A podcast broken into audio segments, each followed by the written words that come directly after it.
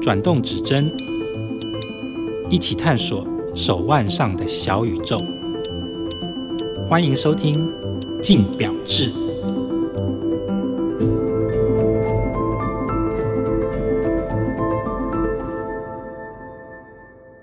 各位听众，大家好，欢迎收听由静好听与静周刊共同制作播出的节目《静表志》，我是主持人静周刊的精品组记者 Chris。那在我身旁的话是城邦国际名表的主编黄兆金。大家好，我是赵信。好，那这集 Podcast 上线的时间呢，当下是八月三十号。那八月三十号是什么日子呢？农历七月十五日，也就是俗称的七月半。那我们今天就来应景一下好了，我们来聊一聊手表里面的鬼故事。那当然啦，我们不是真的要聊什么物理上真实经验的鬼故事，哦灵异上的，灵异上的鬼故事，我们还是要拉回手表这个题目啦。那讲到手表跟鬼啊，其实大家脑海里面马上会跳出来，就是应该有蛮多表明已经猜到，就是水鬼。对对，水鬼应该算是，如果硬要凑的话，算是农历七月半最应景的一个主题了。基本上是了。对，基本上你可以在这个时间点看到有一些平台会有类似的题目出现，都在讲水鬼。水鬼对，劳力士大名鼎鼎的水鬼表。那可是这个称号到底为什么叫水鬼呢？那水鬼又是一个什么样的表呢？那我们今天就来跟赵倩好好聊聊。 OK，好，那首先就是为什么要叫做水鬼？那什么款式是水鬼？好，基本上其实命名原因谁取的，这已经不可考，就跟最早谁叫红鲟一样嘛。嗯哼，OK，对，那其实已经不可考啦。但水鬼基本上目前是指劳力士的 Submariner 潜水表，潜水表。对那原因我猜你猜应该是众所周知，嗯哼，劳力士表迷数学都很好，什么意思？他们讲表明都不讲表明，他们永远都是讲数字。哦，什么一一六六叉对，叉例如说叉啊之类的， Submariner 是一二四零六零，嗯哼，那记不住怎么办给？Submariner 又难念，嗯哼，那就水鬼嘛，昵称又 帅又好听。那我猜水鬼当然也不是说抓交替的那一种啦，是，他取的应该就是所谓的两栖蛙人嗯哼，那一种，我们会昵称他们水鬼嘛。对，那代表这只表的性能是实用又强悍呐、对对对，算是蛮合适的啦。所以有人取出来之后，可能就沿用了嘛。对，然后嗯叫着叫着，好像就变成一个代称了。就对啊，大家就会觉得表里面水鬼就是劳力士对的水鬼，毫不夸张，那个水鬼这个应该已经成为，就算不是表迷都知道，嗯，这好像是一个约定俗成的一个称号了。哦对啊，对啊，然后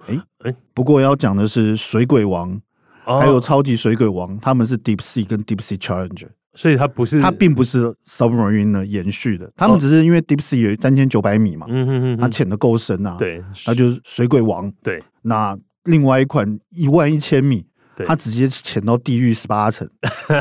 就超级水鬼王。哦，对，这两个延伸名字算是蛮新的啦，啊因为包含你刚刚提到的 Deep Sea 跟对 Deep Sea Challenge 都算是约莫近十比年较新的东西，对，近十年的嗯新产品。那延伸这种叫法，我也有在网络上看过啦。不过，毕竟它的热门程度或它的款式的普及度就没有水鬼这么的广。毕竟它就是一个从水鬼延伸下来的昵称啊。对，对，那终究是本尊比较强嘛。是，所以快速总结一下，就是 Submariner 它的潜水表系列为什么叫水鬼呢？大概就是我我认同你的讲法，就是它可能真的原本的名字又不好念，然后嗯老又一不辈好玩家记对又不好记，数字不是每个人都记得起来，那刚好找一个大家都知道。那你刚刚提到两栖蛙嗯人，这个我也有看过相关有人在提，不过。这个名字究竟它的来源是什么？其实不可考，而且再来还有一个点是，这个其实是在比较像是华人地区都在叫这对个啊，名字所以因为说真的，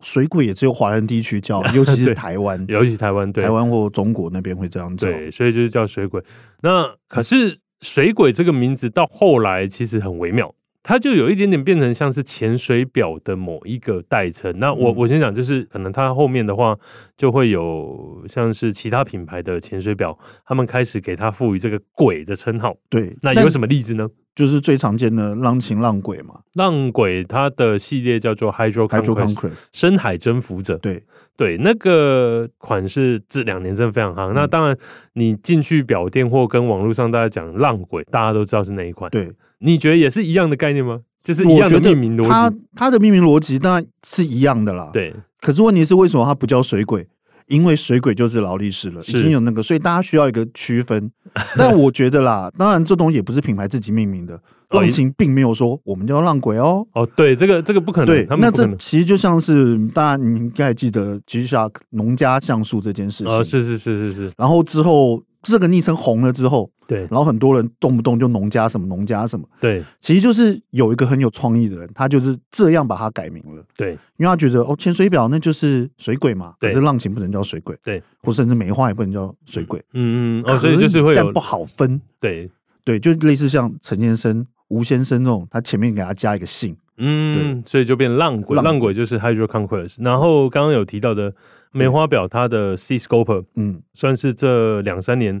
它推出以后非常红的也一是个很款式红。啊。所以我有看过啦，但是有看过有人叫它梅鬼，梅花的梅，对然后水鬼的鬼，这么有人丢在网络上这种称号，但是它没有那么普及，就是了对，但毕竟知还名是鬼度之辈，还是鬼之辈，还是鬼，但这也代表说，其实你看，就只有这几个品牌会这样叫，通常也是代表人家够喜欢他，会给他取昵称的，哦，所以其实也不算是所有潜水表都叫水鬼，对不对也不是啦。因为我觉得啦，综合这几个品牌，综合目前看来，我觉得要被认为鬼的，一首先当然是要潜水表，嗯，它的强度要够，对人家要够喜欢它，对。还有就是可能它名字要够难念。如果都记得他的名字的话，就对啊，你说，例如说另外一个最有名的，号称潜水表始祖对宝博五十旬，软五胖十旬很难念吗？五十旬三个 字，哦没有还有一人在个叫他中文宝鬼啊。哦，也是宝鬼有点有对点、。啊，宝鬼感觉就是小智会拿球丢他啊宝可梦，对对对对对，所以其实水鬼，当然讲说水鬼或者什么什么鬼，有嗯有啦，当然有一些表迷会把水鬼表作为一个潜水表的统称，但对如果更细究的话，当然就是水鬼就是劳力士。那刚刚我们提到的浪鬼也好，美鬼也好，浪鬼其实还是比较大众的，嗯所以呃就等着看接下来还有没有什么其他类型的 鬼又字被辈称为鬼的表，对，我觉得其实某个程度上面能够被叫做什么鬼字辈的，就代表它市场上面真的有一定的热度。对，所以嗯，水鬼表是一个算是七月我们要多加关注的款式。好，那说起来，其实水鬼就是昵称啦。可是实际上，无论是设计或者说背后的故事，跟鬼其实好啦，一点关系都没一有。点关系都没有。，对，它就是名字上面哇，我们今天找了一个很应景的名字。可是如果你要说啊，手表里面真的有跟鬼月或者说跟鬼有比较相关的设计元素的话，那我们接下来来提的是算是非常热门的一个设计的元素，那就是骷髅头。因为骷髅头这个元素就非常的，我觉得更应景，因为嗯它就完完全全代表着可能死亡啊，对黑暗啊这个类型风格的。可是其实骷髅头的这个设计元素，我们讲说手表里面的骷髅头设计元素，它发展其实还算蛮短的，它算是二十一世纪以后才有的设计，对不对？嗯，应该说，嗯，高端品牌啊，高端品牌，对嗯哼。那可以跟我们解释一下，你印象中最一开始有用骷髅头设计元素的品牌是哪一家？就我的观察，目前最早的高端品牌用骷髅的设计的，应该就是昆仑，嗯大哼，概出现在两千年左右他们的泡泡系列里面。嗯哼，对，那主要也是因为当时的主事者乌德门家族嘛，对，一手主导了这个系列的开发。那他本身又是一个收藏家，然后他又是从时尚品牌过去的，所以他想要加入一些多的东西，会把当时比较相对次文化的元素加进去了，所以用了骷髅。当然，一方面也有人说是因为他当时得癌 症，然哦后所以哇他这这好地狱、他啊。的人生思考就不太一样了。哦哦，那我我刚刚想的更地狱一点，不好意思，不好意思哇。没有啦。可是当时的时候，他们的认为说，他的骷髅不代表死亡，嗯它并不代表绝望，是，就像是例如说，它更有点像可可夜总会那样，嗯，它其实说代表人生有限，我们需要的是把握现在的时间，我们要珍惜当下。是，所以以他当时推出了很多骷髅的应景的图案嘛。对，那所以除了骷髅啊，然后甚至他后来还有做了像是海地的星期六男爵，是对，那就是更可可夜总会啦。是，对，但基本上他们是这样讲啦。那所以延续到后面更多品牌，他们的骷髅原则上，对，那至少他们都会赋予一个这样的故事啦，虽然嗯并不会让它完全的变成一个像死亡的元素啦。那当然除了骷髅以外，其实昆仑当时。因为他们的做法比较更多元、更开放嘛，对，相较于当时大部分的高端品牌，对所以除了骷髅，当时他们有另外一个很热门的主题是恶魔，嗯，这个也是，这个也是恶，魔就有趣了，嗯哼，对，尤其是他们当时还用恶魔做了一系列的春宫表，就恶魔跟人来来一下，那个那就嗯没不是这样子吧没？有那个设计很有趣啊，它对它并不是单纯的运用图片，它还运用了小秒针，那个就不好说。不好说啊，我不好知道大说家可以 Google 恶魔昆仑成功成表功表，好，大概就这样。其实我还是要回过头先提一下，为什么骷髅这个元素以前在高级手表里面其实比较少嗯用，是因为就我自己的解读是，因为过去的我们讲说有一定位阶跟一定的单价以上的高级表，以前的高级表走的就是传统经典。呃高大上高大高大上，我们可以这么提好了。所以其实像骷髅这种元素，基本上你是不太会在因为它太次文化啦，它太骷而且髅、歌德这些都不是主流文化会喜欢看到的东对，西，而且再加上可能那时候买表的人其实也不是走这个路线的啦，我觉得。可能嘛，因为他们认为说买表，我猜因为在那两千年前的表款相对是对啊，就想说保守经典，对，包括尤其是越高端的人，感觉就是很古板。对 对，这是你讲的、哦，这不是我讲的，你自己扛这个是过。吧嗯好，那我们不给你解释的机会，我们下来。可是因为讲到骷髅，刚刚有提到昆仑开启这个设计元素以后啊，其实。我们刚刚有提到，这时空背景之下，风格越来越多元。对，到近 maybe 近十年，其实骷髅的元素就变得很普及了。对对，那还有什么其他的有嗯用到骷髅的牌子呢？像我们最常看到昆仑之外，像昆仑现在还有出啊，对，昆仑那是像尤其他们最喜欢那个 X 光，那也蛮妙的，可能它的故事就跟以前有有差了。是是那最常见的，例如说像是 Bear Rose，对对，他们做很有趣的设计嘛，微笑骷髅。嗯你哼上链的时候，骷髅的下巴会开始开开合合这样。对，还有像是那个 Hubler，Hubler 嗯哼，也是一个很擅长用次文化的东西。对他们，他们其实骷髅还算是保守一点点了。他们有更、嗯应该是说骷髅，对他们来说算小菜一碟了，因为他们用次文化的元素用的可多了。对，可是而且其实像他们曾经有做过一款，就是也是就是因为他们当时参加墨西哥的表展，对，所以他们正用墨西哥亡灵节，嗯哼，那其实也是跟鬼有关啦、对鬼月有关，因为嗯墨西哥鬼月嘛。是然后当主题做了一款也是有骷髅的表啊，或者是像他们之前跟蕾丝蕾蕾，丝和他们把蕾丝压到表壳里面，嗯哼，然后那一款他们也做成骷髅的形状，嗯哼那就更有点歌德感了啦。哦，就是好不好看再说，你讲的 好，就是对黑暗元素、蕾丝、骷髅，他们对 Hubo 也是用的很多的。对，或者像是 Richard Mille 啊也有啊，哦，Richard Mille 也是这，我记得这去年还是前年，他们对，有出他了们一有出个一款就就是是金色骷髅面，对金色骷髅面，他们还用那个恶魔角对六六六，对对对对对，或者是像是 LV，他们之前出了一个用活动人偶机制的卡佩迪恩，嗯哼，这一款，那就看到面盘上那个就很难想象它是有珍惜时光的意 思了，因为它面盘就是个金色的骷髅，然后一条蛇穿进他的眼睛里面。转来转去那个，对它，你说那个东西可爱吗？它其实有点诡异吧。把握当下嘛，把握把珍握惜当下，时把光嘛说蛇穿进 你的眼睛的时当下，意向意向，你这一款对，那之后这一款的后续延伸呢，我们就再说，嗯因对为那一对款对跟鬼没有什么关系，但一样，是我觉得这款算是蛮诡异的做法，嗯包括它的，不过它的时间尺跟它技术也是蛮厉害的了。好，那刚刚提的 Hubo、b e l Rose、LV，那还有哪一些也有用骷髅元素呢？像是爱马仕，嗯哼，它出了一款类似天启四骑士感觉的图，啊然后还有对就是 H Y T H Y T 的骷髅浴火重生的 H Y T，、嗯哼，那这一款还陪着 Guns N' Roses 嗯哼，巡回世界，而且有来台湾。嗯哼哼，然后像是像是 Bomber 啊，哦入门教育对，嘛唯品牌 Bomber 它最爱用骷髅元素，最爱往疯狂用，对，一当然一方面是因为他们在南美、墨西哥卖的很好，所 以他特别热爱这个元素。亡灵节用好用满，对不对对啊，？亡灵节什么都用啊，玛雅元素什么都用。嗯哼哼哼，大概就其实还有啦，对但是我们竹凡不及备战。竹凡不及备战，对啊，所以回到我们这一集的主题是鬼月啦。那从一开始我们提到的水鬼、浪鬼啊，这种鬼字辈的名字上有鬼的，那后面的骷髅头这些竹凡不及备载的品牌之外，还有什么款式元素，或者是说什么样的风格设计是你觉得鬼月很应景的手表呢？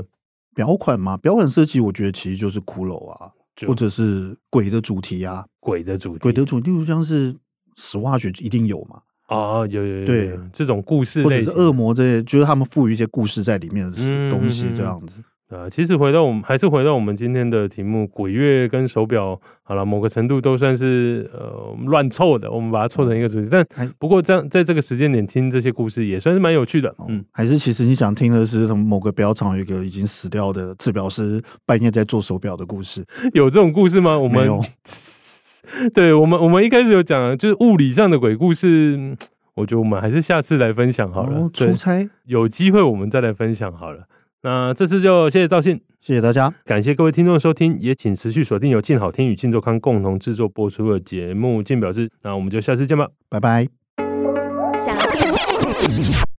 你旁边有一个，就是一个欧洲小男孩，你说谁发现？徐璐一啊，他而且自己发现？他就有隐约感觉到，可是他就觉得有一个人影在那边。嗯然哼，后后来因为他说他哥有在修，嗯啊听哼，说了，反正他哥就有来看，就跟他讲这个状况。那怎么办？因为那人从瑞士跟 回来，你不能再买机票拉他回去，你不知道该怎么办呢、嗯那就是在想办法的时候，然后说其实还有另外一个，他他哥说这个还好，嗯，他说还有另外一个更凶的，也跟着来了。对，然后他说那个就是在厕所的某一个角落，对，哦然后就是他说有一天就进去，然后厕所就是蛮烧焦味很重，嗯哼，对，然后他不知道发生什么事，我那时候去日本，因为他们都习惯给你住嗯温泉饭店，嗯，然后一个人都爆干大间的，然后哦我那时候在睡的时候，我就觉得很不舒服，可能是我就不喜欢那个环境，有可能是我自己。嗯你现在可在是解释这件事情，啊你在想让解释让自己好过一点，也不呃可没是有，其实你就是见鬼了。哦，我我不可以不老实说，我我那时候真的很不舒服，而且我连续两天都睡不太着，哦然后都是那种半夜什么四点会整身都是汗醒过来的，嗯那是一离开那地方就好了。，好了就好了。然后最妙的是，我后来我第一天睡的时候，我就觉得就是。我不知道有没有那种感受过，就是睡一睡的时候，你会觉得你好像抽离自己，在某个地方看自己，哦，就是你好像在用他的角度在看你，因为你嗯会感觉到你在榻榻米，因为那个那房间是太大，那房间他不知道配超大房间，然后中间他会帮你铺好一个铺在正中对，间。铺在正中间，然后旁边就是柜子，然后你睡就是。我现在想到还是会鸡皮疙瘩，因为就是整个盗汗干嘛？我就是冷气已经开始冷了，嗯整会整个盗汗醒过来，然后好这还不是可怕的，因为可怕的点是我连续两天这样，我已经受不了，我觉得好累哦，我也睡不太早，然后我就觉得，诶、就可跑去隔壁跟我们家那个摄影说这件事，我就说啊，那个我觉得这件怪怪的，妈，好险明天就要嗯离开这样子。他说是哦，然后我们这边，然后我说哎、然后我们家摄影就说哎、那个可是我刚才在看，我们那个房间墙上有画满符了六六芒星，我说哦我个，那就是啦。呃，我不知道你他看们我已经，你就要去问谁把他撕掉。只是想听爱听，就在静好听。